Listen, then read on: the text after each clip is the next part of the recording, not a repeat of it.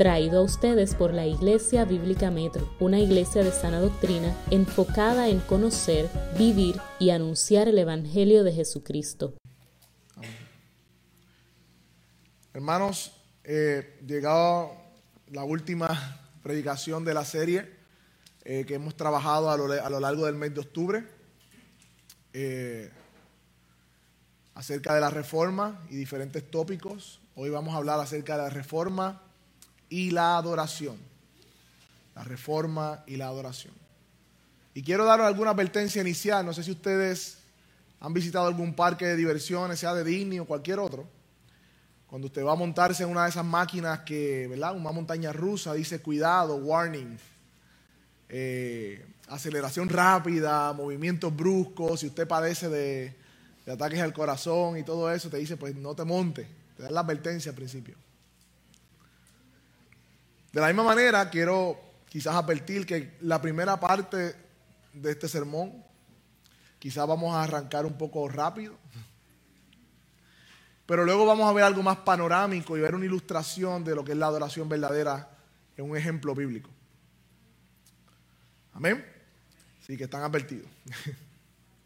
Así como Isaías pasó cinco primeros capítulos, ¿verdad? Medio alterado, hasta que vio la presencia de Dios y se encontró con el trono sublime en la visión. Él dijo, ay de mí. Y luego dijo, heme aquí.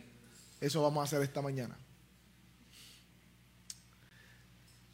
Quizás para comenzar puedo quizás buscar una ilustración de qué es reformar. ¿eh? Y hace poco, saliendo de mi casa con prisa para el trabajo, nada raro, ¿verdad? Tengo que arrepentirme de ese pecado. De verdad.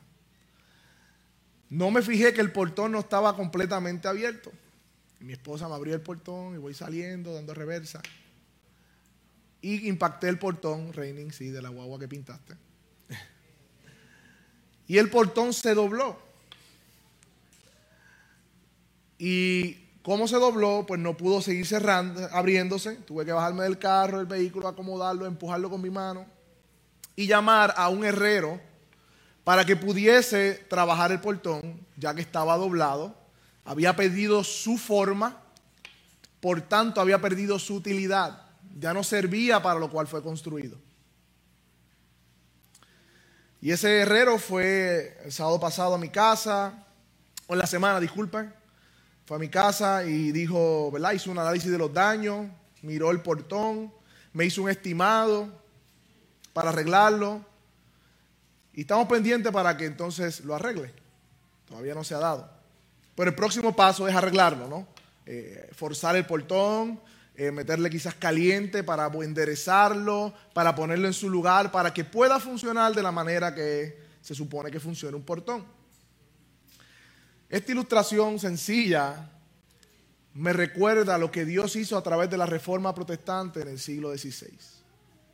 La iglesia dejó de ser útil para lo cual fue llamada porque perdió la forma original a la cual Dios la había llamado. Hermanos, ¿qué es reformar?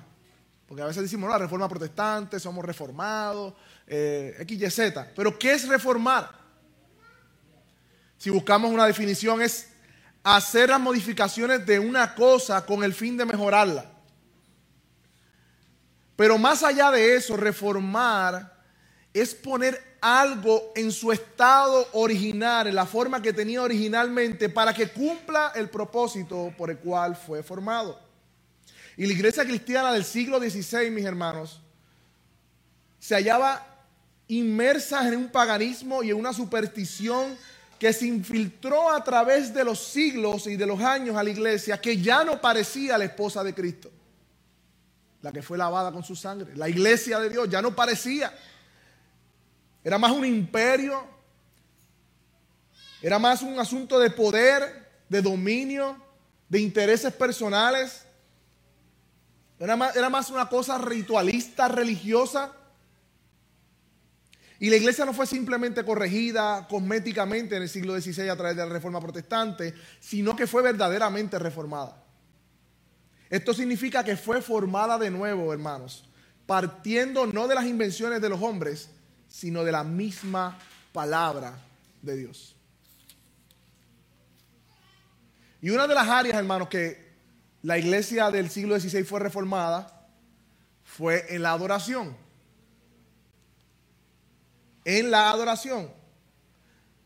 De hecho, Calvino decía que hay dos cosas que distinguen la religión cristiana, que si las perdemos de vista no, no tenemos ni el derecho de llamarnos cristianos. Número uno, que los creyentes sepan el modo que Dios ha ordenado para que se le adore. Y número dos, que los creyentes sepan cuál es el origen de nuestra salvación. Si perdemos esas dos cosas de vista, es un cristianismo vacío. Ahora bien, hermanos, ¿cómo se veía la adoración de la iglesia católica romana antes de la reforma? Porque, ¿verdad? Hemos hablado mucho de reformar, de la adoración, pero ¿cómo se veía, hermanos? Yo quisiera decir que diferente al día de hoy, pero tristemente está igual o peor que al día de hoy. Al día de hoy la adoración de los, a los santos y a las imágenes continúa en la iglesia católica romana, donde millones de personas se postran ante una imagen hecha por los hombres y le rinden honor y adoración a algo sin vida. Y cuando digo millones, son millones de personas, hermano. Millones. María y los santos en aquel tiempo y todavía hoy se han convertido en los intermediarios de Dios y los hombres, quitando a Cristo de su rol como mediador entre Dios y los hombres. La tradición de la iglesia sobre las escrituras continúa hoy. La iglesia católica romana afirmaba que tanto la tradición como la escritura eran autoridad. La escritura estaba subyugada a las tradiciones de los hombres, que no es otra cosa que las invenciones de los hombres que le parecía bien practicar en las iglesias y todavía permanece así hoy. No solo en la iglesia católica romana, hermanos. ¿Cómo se veía la iglesia católica en su adoración? Un ritualismo supersticioso. Reinaba en la iglesia católica romana y reina todavía hoy. La misa como centro de la liturgia, donde literalmente en la teología católica, hermanos, la misa es un sacrificio que se hace, el sacrificio de Cristo. Es como si estuvieran sacrificando a Cristo cada servicio o cada misa que hacen. Eso fue desplazado por la palabra hoy, a través de la reforma. Las vanas repeticiones de oraciones sin entendimiento, sin corazón, las cuales Jesús cruentamente enseñó. Contrario a eso enseñó en los evangelios. Y si seguimos, hermanos, podemos seguir buscando cómo se veía la adoración en el siglo XVI. Pero simplemente tenemos que mirar el día de hoy y permanece, lamentablemente, igual. Ahora bien, ¿cómo impactó la reforma protestante? Porque estamos hablando de la adoración y de la reforma, ¿verdad? Cómo impactó la reforma protestante a la adoración en la iglesia. Una de las cosas que trajo, hermano, fue el principio regulativo de la adoración. Y ustedes me dirán, pues, ¿con qué se come eso? Simplemente el principio regulativo de la adoración quiere decir que el modo que debemos adorar a Dios es el modo que Él solamente ha ordenado en las Escrituras. No podemos añadir nada a lo que Dios haya ordenado a la adoración a Dios ni las imaginaciones ni invenciones de los hombres, ni las sugerencias de Satanás, dice el catecismo de Westminster respecto a esto. Ni debemos adorar de ninguna forma a Dios a través de una imagen visible, porque Dios prohibió las imágenes de Él en el Antiguo Testamento, en la ley. ¿Y qué fue lo que Dios ordenó para poder adorarle? La lectura de la palabra, hermanos, que hemos hecho hoy, la oración, la enseñanza, exhortación, de exhortación de los apóstoles, o de los evangelios, cantar himnos, como ordena la palabra, la comunión de los santos, la cena y el bautismo. Esos son las cosas que Dios ha ordenado para que la iglesia practique y son las cosas que vemos en la iglesia del primer siglo. Y la reforma protestante volvió entonces a su diseño original, tratando de rescatar aquello que vimos en Hechos, sacando o eh, anunciando a la iglesia católica que estaba desviada del diseño de Dios para su iglesia. La reforma protestante, hermanos, se, se deshizo de los ídolos, de las imágenes a los santos, devolviéndole a Cristo solo lo que a Él le pertenece. Instauró el culto sencillo, sencillo, promoviendo una fe sincera, libre de ceremonias paganas y supersticiosas. Devolvió la autoridad de la escritura, hermano. Si hoy hay un púlpito aquí en el centro y estamos leyendo y predicando la palabra, se debe a la reforma protestante, porque en el centro estaba la misa, los púlpitos, de hecho, en la iglesia católica usted va, todavía los púlpitos estaban a la derecha y a la izquierda, pero la misma influencia de la reforma protestante llevó a los puritanos a llevar el púlpito al centro del culto cristiano.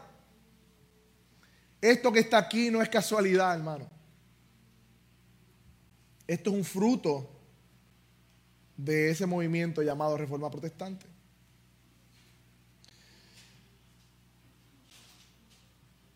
Se instauró muchas cosas, hermano. La membresía regenerada, eso quiere decir que todas las personas que pertenecían a la iglesia deben ser creyentes, no simplemente porque nacieron en una cultura cristiana se llamaban cristianos. Ellos sacaron eso de ahí.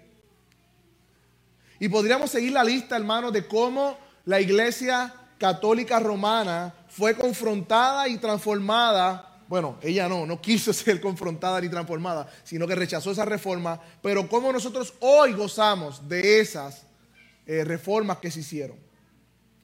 Pero podemos hacer una aplicación hoy hasta este punto, hermanos, de lo, de lo que ella ha dicho hasta aquí de la reforma protestante y la adoración. Y es que todavía hoy debemos sostener el principio regulativo de la adoración que hablamos al comienzo que solo podemos hacer o debemos hacer en el culto público lo que Dios ordena en su palabra y más de esto es invención de los hombres. Porque esta es la única defensa, mis hermanos y iglesia, ante la avalancha de prácticas humanistas y seculares y aún judaizantes al día de hoy que están metidos en muchas iglesias. Pero ¿sabes dónde surge el problema? Es que pensamos, hermanos, que la adoración comienza en nosotros. Pensamos que la adoración, si usted le pregunta a una persona, ¿qué es para ti adoración? Es algo que yo siento y que hago para Dios. Es algo que me inspira, ¿no? Adoración. Yo puedo bailar para Dios, puedo hacer un movimiento para Dios, puedo hacer lo que salga de mi corazón porque es para Dios y eso es adoración. Pero no, hermano, ahí está el problema. Porque la adoración no comienza en nosotros, no comienza en tu corazón, no comienza en mí, sino que la adoración es una respuesta a todo lo que Dios es, ha dicho, ha hecho y hará. Por ende, Él ha iniciado esta conversación, hermanos.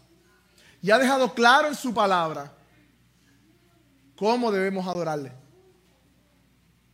No tenemos libertad nosotros de inventar nuevas formas de adorar porque ya Él las ha establecido. No comienza en nosotros, hermanos.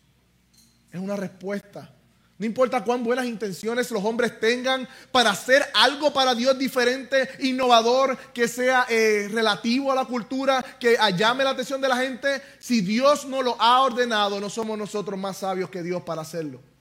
Debemos arrepentirnos y debemos volver al diseño de Dios. La pregunta no es qué tiene de malo hacer eso para Dios, sino la pregunta debe ser, ¿Dios lo ha ordenado? Esa es la pregunta correcta. Pero la realidad es, hermanos, que hoy la iglesia, nosotros no podemos responder apropiadamente en adoración a Dios si no conocemos al Dios que decimos adorar. Porque si la adoración es una respuesta, ¿no? A todo lo que Dios es, si yo no conozco todo lo que Dios es, mi respuesta no va a ser congruente con su carácter. Y ese es el problema principal de la iglesia hoy, que no conocen verdaderamente al Dios que dicen adorar. Y como no lo conocen, inventan mil y una formas de adorarlo como Él nos ha mandado. Si no, preguntémosle a, a Nadab y Abiud en el Antiguo Testamento, en Levíticos, capítulo 10 que ofrecieron fuego extraño que el Señor no había ordenado y fueron quemados en el altar. Y, decimos de momento, pero qué, uy, qué, qué fuerte Dios, pero bendito, ellos estaban ofreciendo un fuego extraño ahí, ¿verdad? Pero fue de su corazón. Hermanos, en Levíticos 8, dos capítulos antes de eso, se narra cómo Dios los ordena a ellos al sacerdocio. Y desde Levíticos 8, ellos están viendo cómo Moisés hizo todo como Dios lo había ordenado. Es como si el narrador nos estuviera diciendo, miren, esto que pasó en el capítulo 10 es porque tiene un contexto. Ellos vieron cómo era, Dios le dijo cómo era, Moisés le mostró cómo era todo como Dios le había ordenado. Capítulo 8, versículo 13, 18, 21, 29. Dice, Moisés lo hizo tal como lo había ordenado. Y ahí estaban delante de los hijos de, Aarón. Ahí estaban al lado de Abiú viéndolo. En el capítulo 8, 36, de hecho, Aarón y sus hijos participaron del sacrificio expiatorio. Y dice claramente, lo hicieron como Dios lo había mandado, porque fue a través de Moisés. Moisés obedeció la palabra de Dios, aplicó la forma de adorar y Nadab de Abiú estaban siendo testigos. Y en el capítulo 9, justo antes, miren esto, justo antes del juicio de Dios contra Nadab de Abiú, se hace el sacrificio y dice que el Señor consumió el holocausto, y el pueblo se, se, conmovió, dice, en gritos y júbilo y cayó en tierra y adoró. O sea, que Dios aceptó el sacrificio porque lo habían hecho tal y como Dios había mandado por la mano de Moisés. Y Nadab y Abiud estaban ahí. Pero el capítulo 10 comienza diciendo, pero, pero, y ese pero es muy doloroso. Ese es el pero que todavía hoy permea en la iglesia cristiana. Pero los hombres tienen una mejor manera de adorar a Dios. Pero los hombres en su corazón, con sus buenas intenciones, quieren alcanzar más, ¿verdad? Quieren hacer cosas innovadoras, quieren cambiar el culto para que la gente venga más. Le ponemos luces, le ponemos humo, le ponemos una tarima, le ponemos, eh, hacemos un concierto, hacemos muchas cosas. Pero ese pero todavía permea la descendencia de Nadab y Abiú todavía permanece. Ellos tomaron la prerrogativa de adorar a Dios como ellos creían que debían adorarle. Cuando ellos habían visto como Dios había ordenado y cómo aprobó el sacrificio porque lo hicieron conforme a la voluntad de Dios. Esto no nos habla del principio regulativo, hermanos. Y hermanos, esto es un reto que tenemos hoy, porque la reforma debe seguir proclamándose. De hecho, en un sentido, nosotros tenemos una situación un poquito más complicada. Digo yo, ¿verdad? De alguna manera que, que la reforma protestante del siglo XVI, porque tenemos ahora muchos frentes. Antes el frente era la iglesia católica, la única iglesia reconocida y atacaron, pusieron sus esfuerzos para transformarla, la rechazaron, la iglesia protestante salió, pero ahora hay muchos movimientos, muchas denominaciones que han mezclado la verdad con el error y ahora es más difícil discernir y por eso todos los días en Iglesia Bíblica Metro estamos en las predicaciones, las enseñanzas, aclarando términos, definiendo, porque nosotros venimos de esa tradición. Como maestros, como pastores, tenemos que estar nuevamente aclarando la verdad de las escrituras. La única manera de eliminar esta confusión, hermano, es que con sinceridad de corazón, sencillez de espíritu y esmero nos esforcemos por ser bíblicos, por ser diligentes en honrar a Dios teniendo como única y sola y suficiente autoridad su palabra. Y esto, hermanos, siempre será controversial porque al levantar la voz de verdad de las escrituras, la falsedad será expuesta. Y saben que esa falsedad tiene cara, tiene nombre, tiene denominaciones, tiene apellidos, tiene amigos, tiene familiares y ofende. Y podría continuar en el calor de lo que estamos ahora. Pero ahora vamos a cambiar de carril. Porque a nosotros se nos hace muy fácil, igual a mí, mirar afuera y hacer como Isaías. Arrepiéntanse, pecadores, miren acá, miren allá. Y parte del ministerio cristiano, nosotros debemos sí hacer eso, señalar el error. Pero ¿qué nos toca a nosotros? Yo quisiera, hermanos, ahora resistir esa tentación. Porque mientras preparaba con, el, mensaje, luchaba con esto y decía, Señor, yo, sé que hay mucho que hablar de esto. Podríamos tener una serie solamente de la adoración y comenzar a desglosar muchas cosas aquí. Pero de alguna manera Dios puso en mi corazón, en mi preparación, que nosotros veamos un ejemplo bíblico ilustrado de lo que es adoración verdadera. Porque muchas veces aprendemos más cuando vemos que cuando se nos explica. Y yo quiero ahora, hermano, ver una muestra bíblica de cómo se ve la verdadera adoración a Dios. Estamos hablando de reforma y de adoración, ¿no? Hermano, hay tres elementos, y si están anotando, es momento de que los puedan anotar, que componen la verdadera adoración bíblica que vamos a ver en el pasaje. Aquella que Dios ha mandado, aquella que Dios desea de nosotros. Tres elementos. Número uno, conocimiento de Dios. Número dos, fe en sus promesas. Y número tres, obediencia a su palabra. No importa lo que tú hagas o lo que yo haga, si no tenemos conocimiento de Dios, fe en sus promesas y, y no obedecemos su palabra, no es adoración. Para que haya adoración debemos conocer el Dios que adoramos, creer en sus promesas y obedecer a su palabra. Y para esto, hermanos, vamos a ir a Génesis 22. Vayan conmigo en su, Biblia, a Génesis 22.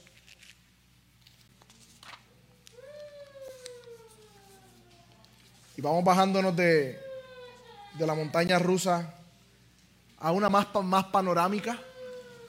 Vamos a contemplar esta historia bíblica. Génesis 22.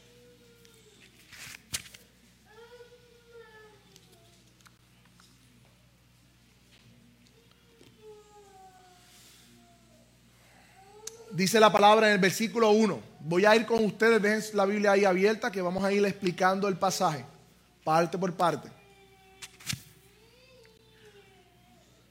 Versículo 1 de Génesis 22, del 1 al 14, vamos a estar exponiendo. Aconteció que después de estas cosas,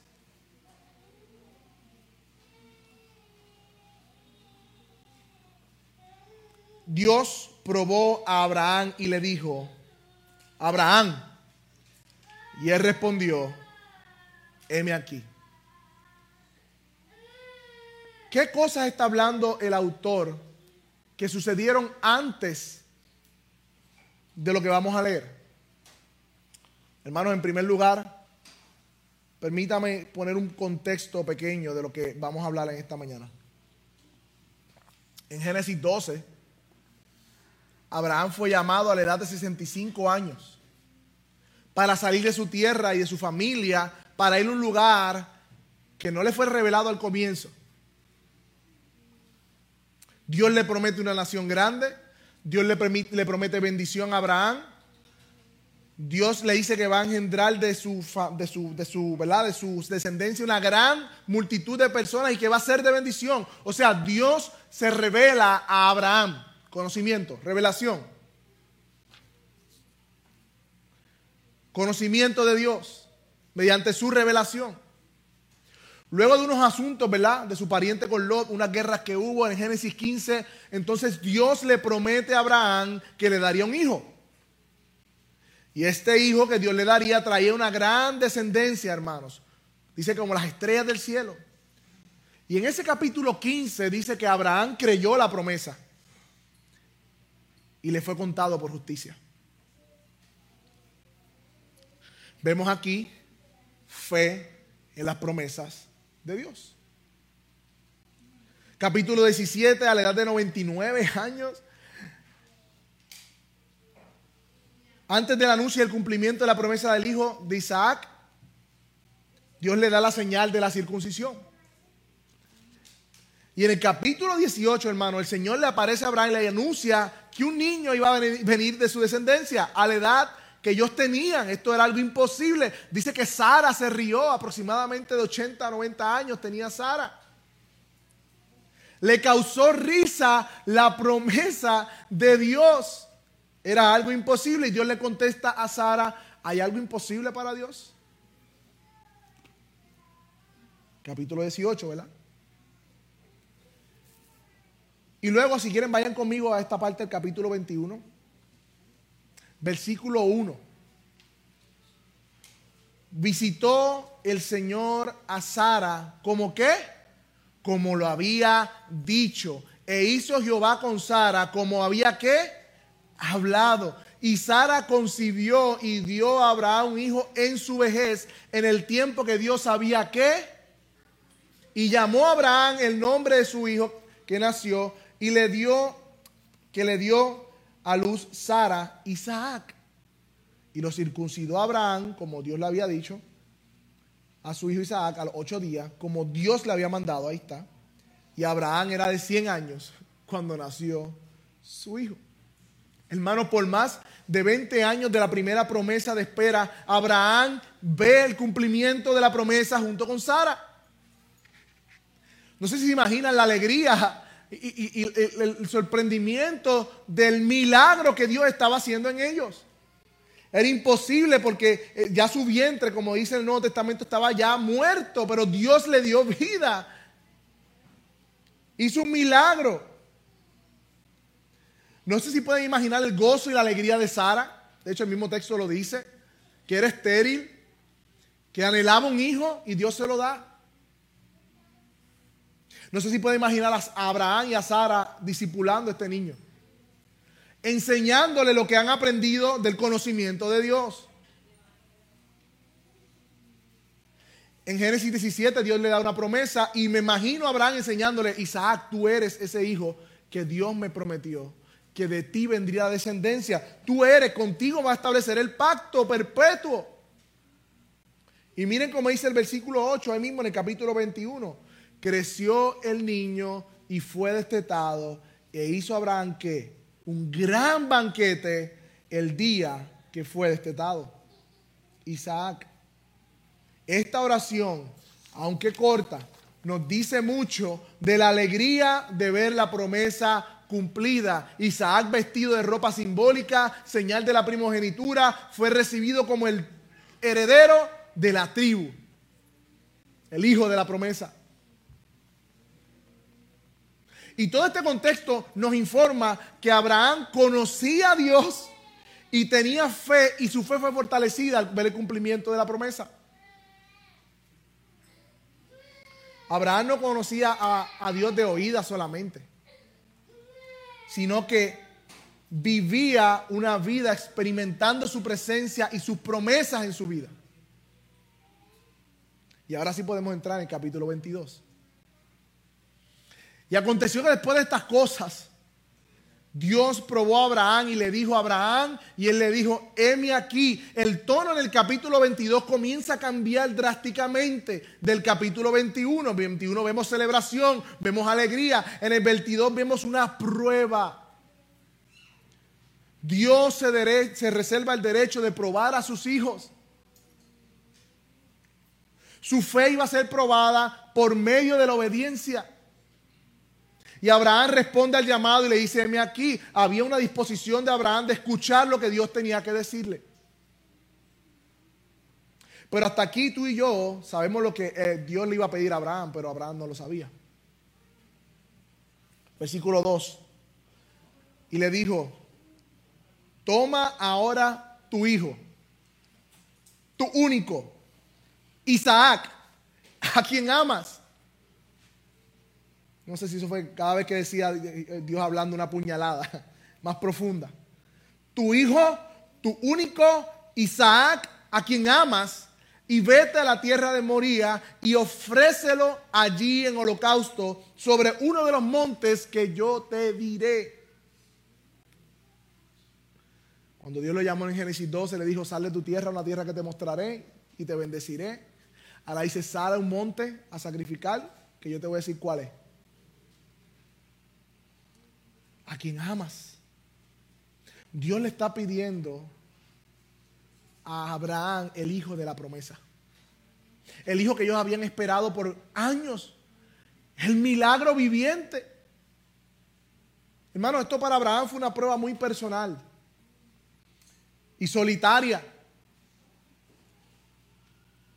Y esto en la mente de nosotros, o quizás de Abraham en un momento dado, era inconcebible. Espérate, Señor, no entiendo, porque si la promesa divina es que este va a ser mi heredero, ¿cómo me lo vas a pedir en sacrificio?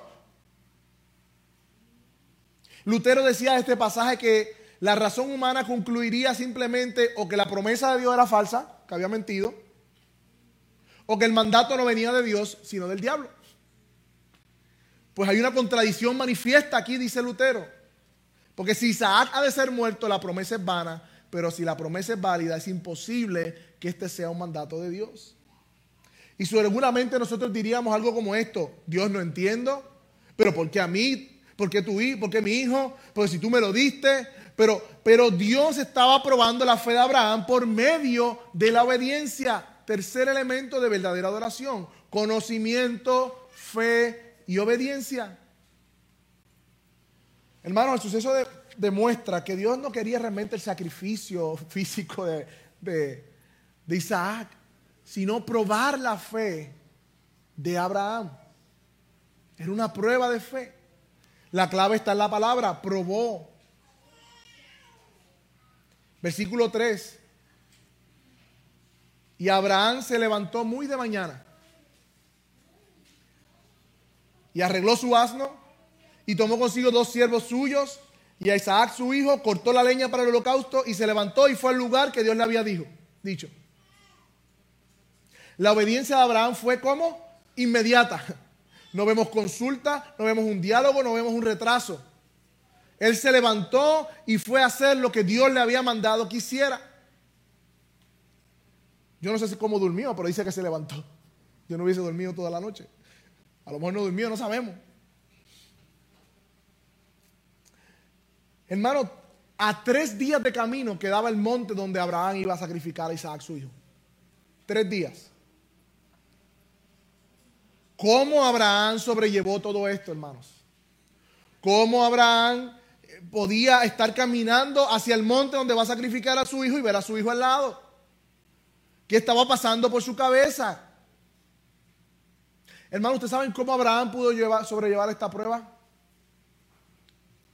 La, la sobrellevó por medio de la fe en las promesas de Dios fe en las promesas de Dios, porque él sabía que por Isaac le había sido llamado la descendencia. Y en Hebreo 11, mira lo que dice, 17 al 19, que por fe Abraham, cuando fue probado, ofreció a Isaac, a Isaac, el que había recibido la promesa a su único hijo, de quien se había dicho, en Isaac te será llamada descendencia y Abraham consideraba que Dios era poderoso para levantarlo aún de los muertos, de allí que cuando hablado figuradamente lo volvió a recibir. O sea, Abraham dijo, bueno, si tú me lo estás pidiendo, yo confío en tus promesas, él es heredero, tú lo vas a resucitar.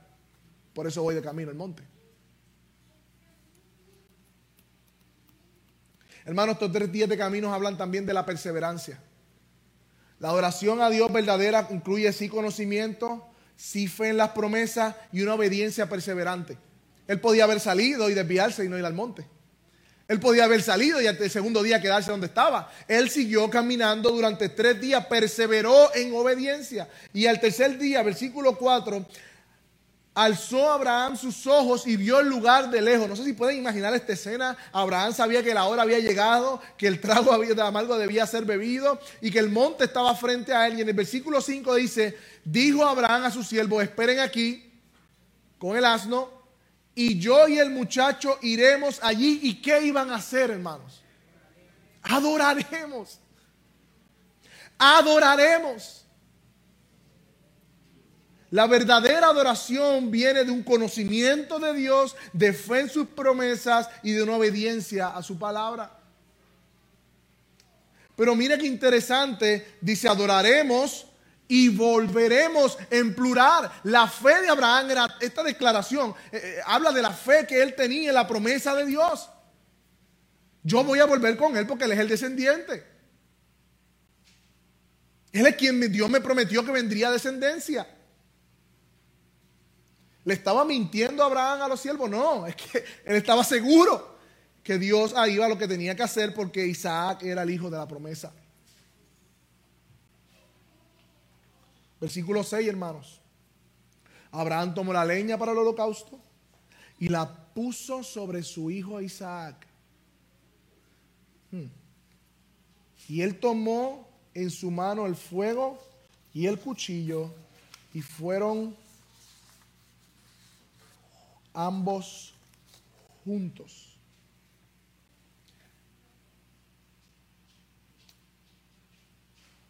El hijo estaba llevando la madera para el holocausto y su padre llevando el fuego para el holocausto y el cuchillo con el cual haría el sacrificio. Y los dos iban juntos hacia el monte. Versículo 7. Como si la cosa no estuviera difícil. Para Abraham, mira lo que dice Isaac. Entonces habló Isaac y dijo a Abraham su padre, porque ya tenía aproximadamente 20 años, no era un niño, él sabía y había adorado anteriormente junto con su padre. Su padre le había enseñado los caminos del Señor. Padre mío, y él respondió, heme aquí, mi hijo. Y él le dijo, he aquí el fuego y la leña, mas ¿dónde está el cordero para el holocausto? Y respondió Abraham, Dios se proveerá a él mismo, básicamente lo que está diciendo, de cordero para el holocausto, hijo mío. E iban juntos. Padre mío. Eso habla de intimidad que tenía este muchacho con su padre.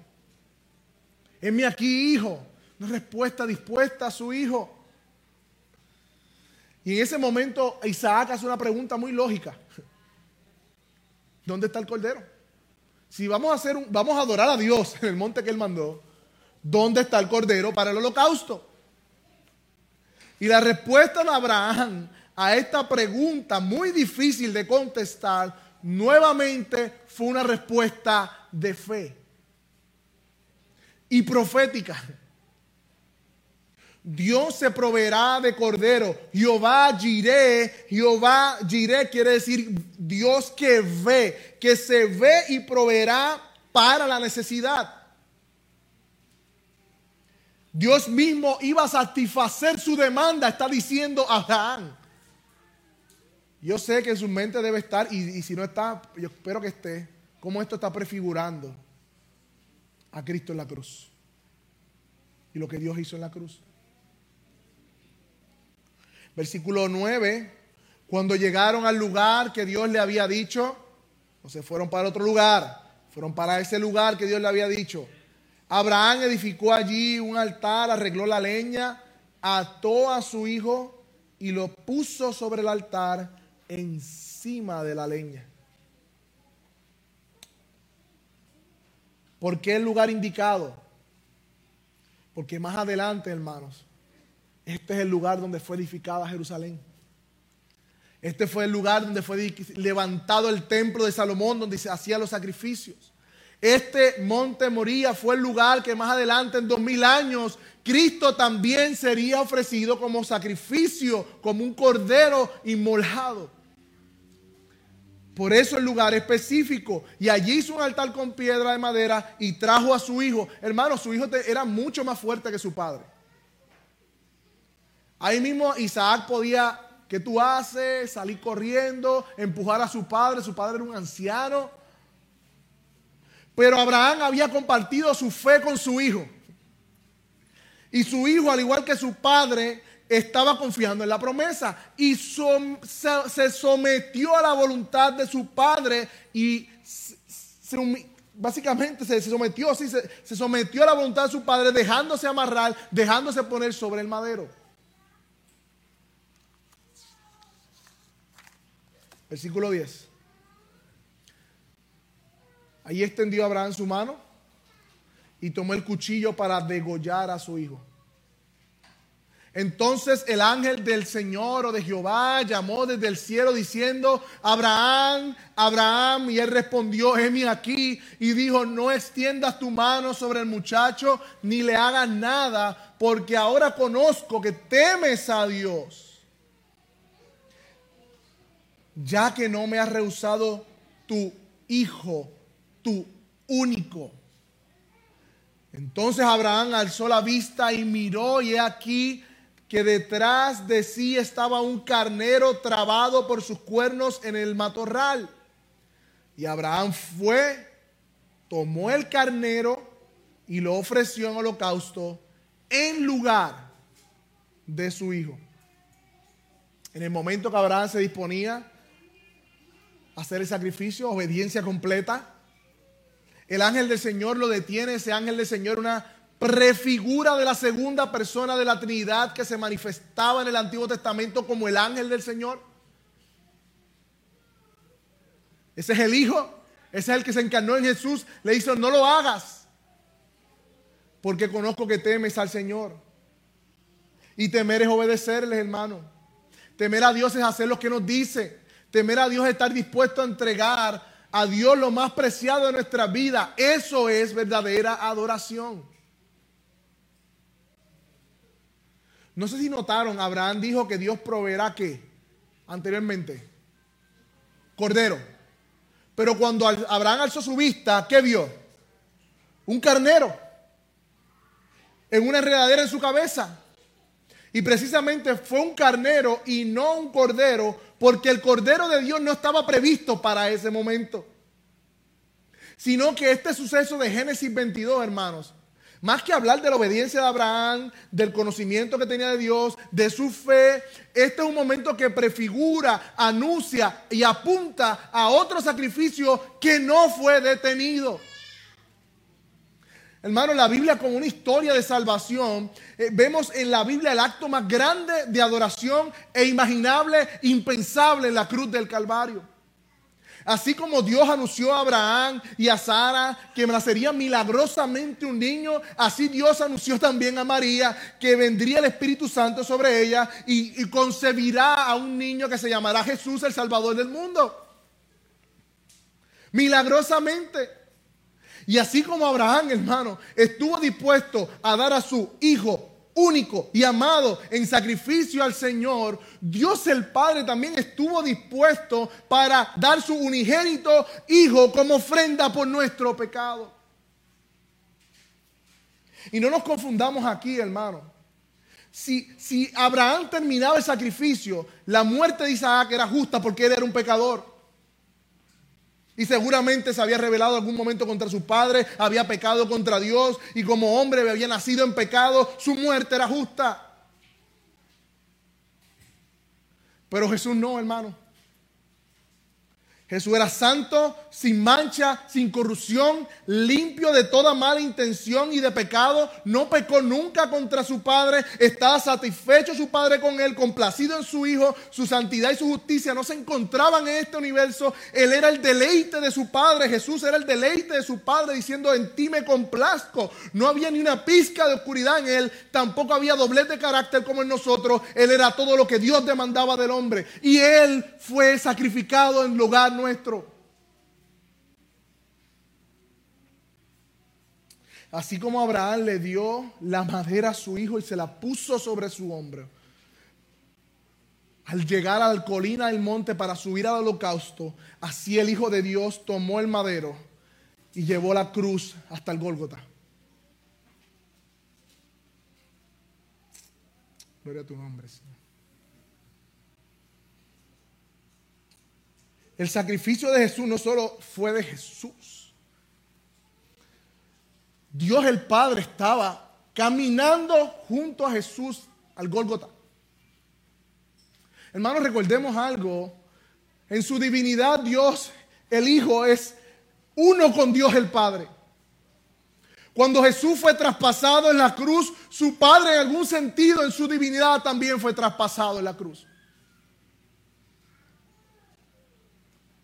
Y así como vemos la sumisión de Isaac a Abraham, estando dispuesto para ser sacrificado, vemos la sumisión de Dios el Hijo, el que no escatimó ser igual a Dios como cosa que aferrarse, sino que se despojó. Jesús, siendo Dios, vino a ser como hombre. Y su humillación no comenzó en la cruz, comenzó en la encarnación, porque Él era el santo, el perfecto, y vino a habitar en un cuerpo caído, afectado por el pecado, creciendo como un niño, sometiéndose a sus padres terrenales, aún las autoridades. Jesús no usó su divinidad para sustentarse a sí mismo, como así Isaac tampoco usó su fuerza para librarse de su padre. No, no, sino que la usó para cumplir lo que se había dicho en la Escritura, para servir a su pueblo que estaba sumido en tiniebla espiritual. Hermano, el acto más grande de adoración verdadera Es el acto de Dios mismo ofreciéndose a sí mismo su propio Hijo como ofrenda para el pecado, para pagar sobre él la condena, hermanos. De hombres y mujeres como tú y como yo que lo odiábamos y que vivíamos en rebeldía hacia Él. Y así como el carnero enredado en su cabeza, Dios se lo proveyó, Jehová giré a Abraham para sustituir a su hijo. Así Dios el Padre hizo una provisión, un cordero con una corona de espinas para sustituirnos a nosotros por la justa paga del pecado.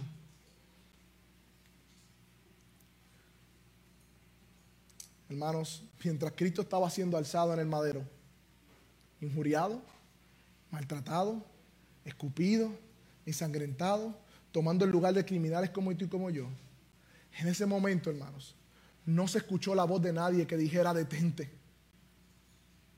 Cuando Abraham tomó el cuchillo, Jehová apareció por medio del ángel de Jehová le dijo, detente. Pero cuando Jesús fue levantado en el madero, no se escuchó ninguna voz que dijera detente, sino se escuchó el grito de nuestro amado Señor Jesucristo diciendo, Dios mío, Dios mío, ¿por qué me has abandonado? Ese fue el grito que se escuchó en el momento del sacrificio del Hijo amado. En ese momento Jesús estaba cargando el pecado, la ira por nosotros, toda la iniquidad, la inmundicia de nuestros pecados estaban siendo puestos sobre él, como dice la palabra, el que no conoció pecado, por nosotros Dios lo hizo pecado. Se hizo maldición por nosotros. Y Dios el Padre en su santidad no podía compartir esa iniquidad y pecado con Él en ese momento. Y Él exclama, Dios mío, Dios mío, ¿por qué me has desamparado, hermanos? Una separación cósmica. El Padre nunca había experimentado, tampoco el Hijo, una separación de esa manera. Desde la eternidad pasada pero lo hizo por amor y por gracia para aquellos escogidos y elegidos como tú y como yo. Hermanos, eso es una ilustración clara de adoración. ¿Quieres ver lo que es adoración reformada? Mira la cruz.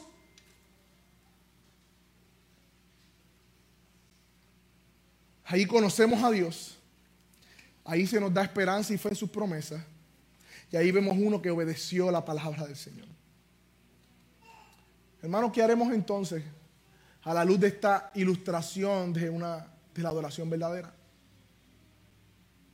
Porque llevamos un mes predicando de la reforma y las misiones, la reforma y el Estado, la reforma y la sociedad, la reforma y la familia y hoy la reforma y la adoración. ¿Qué haremos?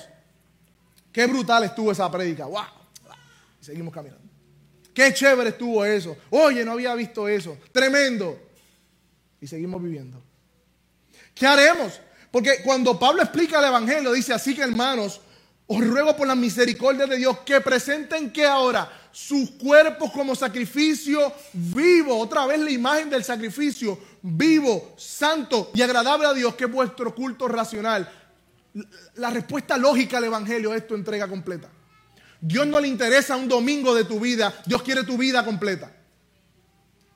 Dios no le interesa un pedacito de la semana en donde yo oro o leo la Biblia para sentirme bien de que cumplí con mis disciplinas. Él te manda un corazón entregado y rendido que en las mayores circunstancias y pruebas de fe pueda ser obediente.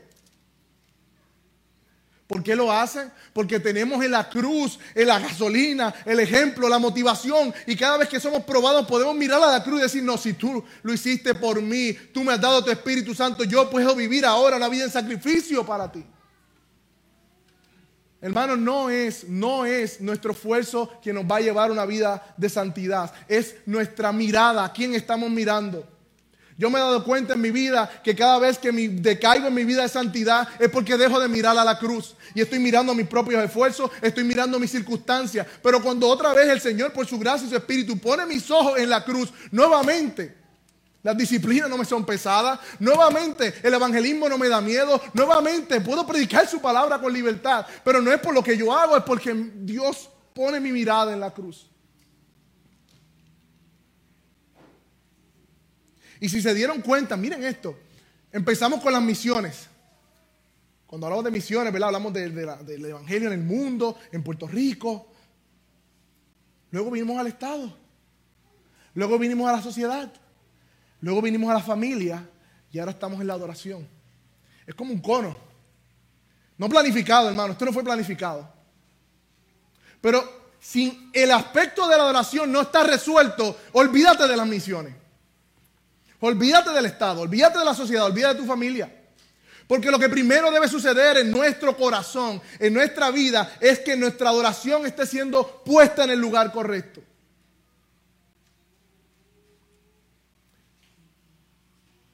Obedientes, con fe, con conocimiento de Dios. Entonces, la predicación del domingo pasado la vamos a aplicar. Porque a veces salimos de aquí, wow, qué duro hablaron a las mujeres, ay, qué duro hablaron a los maridos, ay, qué brutal, ay, qué esto.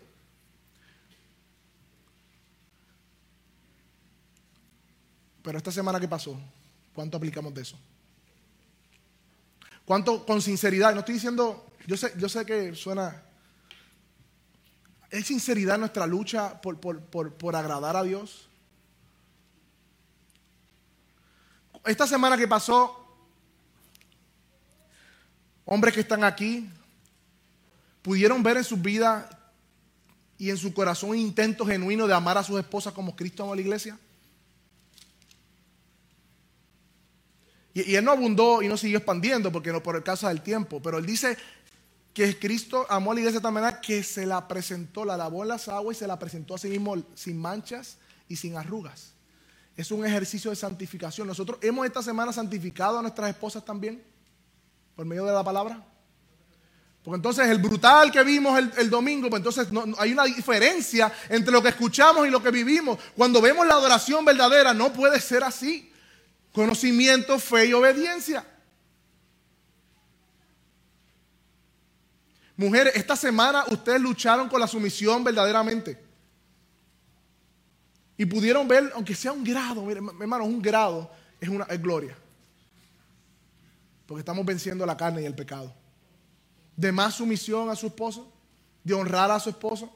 Hijos que están aquí pudieron experimentar eh, eh, ese asunto de someternos a otros padres, honrarlos. Padres que están aquí pudieron ver en la semana e, e, ese mandamiento de no exasperar a nuestros hijos. Hace dos semanas hablamos de la sociedad y la reforma. Y, bien interesante porque cuando el pastor Luis León habló de la familia, dijo, la familia, la sociedad está compuesta por familia. Así que si la familia está afectada, miren la sociedad. Está afectada. Se decreta una huelga de policía y la sociedad se revuelca en pecado. Esa es su naturaleza. Pero y nosotros estamos siendo sal y luz en medio de la sociedad en que vivimos, porque de eso, si, hemos escuchado estos mensajes, porque Dios nos está hablando de esa manera, ah, y particularmente Iglesia Bíblica Metro. Tú que estás aquí, el pastor Andrés habló acerca de la reforma y el Estado, de cómo malinterpretamos Romanos 13, de cómo aplicar verdaderamente nuestra sumisión bíblica al Estado y de cómo es nuestra relación entonces con eso. ¿Hemos crecido nuestro entendimiento de eso o lo escuchamos y qué cool? Y la reforma y las misiones. Esta semana o ya mes que pasó, porque eso fue el primer domingo de octubre, ¿luchaste con predicarle el evangelio a tu compañero de trabajo o no? Mira lo que dije, luchaste, no dije si lo hiciste. Porque nuestra obediencia no es perfecta pero sí es una lucha continua, porque queremos ser los adoradores que vamos a ser en el cielo y tenemos que intentar serlo lo más que podamos acá, como decía Lawrence. Hermanos, ante esta ilustración del sacrificio que Dios hizo de su Hijo en la cruz del Calvario, no nos queda de otra, hermano, que vivir una vida nosotros en sacrificio vivo, santo y agradable para Él. Ese es nuestro culto lógico, hermanos. Eso es nuestro culto racional. Y si hay aquí alguna persona que aún no puede identificarse con lo que yo estoy diciendo, que están viviendo vidas de rebeldía a Dios en sus pecados y delitos, entregándose a sus deseos de su corazón, sabiendo que están en pecado y que Dios hoy le está dando una oportunidad para arrepentirse. Hoy es tu día para venir a Él en arrepentimiento y fe para que verdaderamente vivas. Nadie vive verdaderamente hasta que no vive para Dios, hasta que Dios no lo salva. Así que si estás aquí en medio nuestro, escúchame. La palabra de Dios te llama arrepentimiento y fe. Para que puedas confiar en sus promesas. Y, eso que hablamos del sacrificio de Cristo, serás tú uno de esos también lavados por su sangre. No hay pecado que no perdone. No hay situación que no cambie. Para Dios nada es imposible, como le dijo a Sara. ¿Hay algo imposible para Dios? No hay nada imposible para Dios. Vivamos una vida en adoración reformada. Vamos a orar.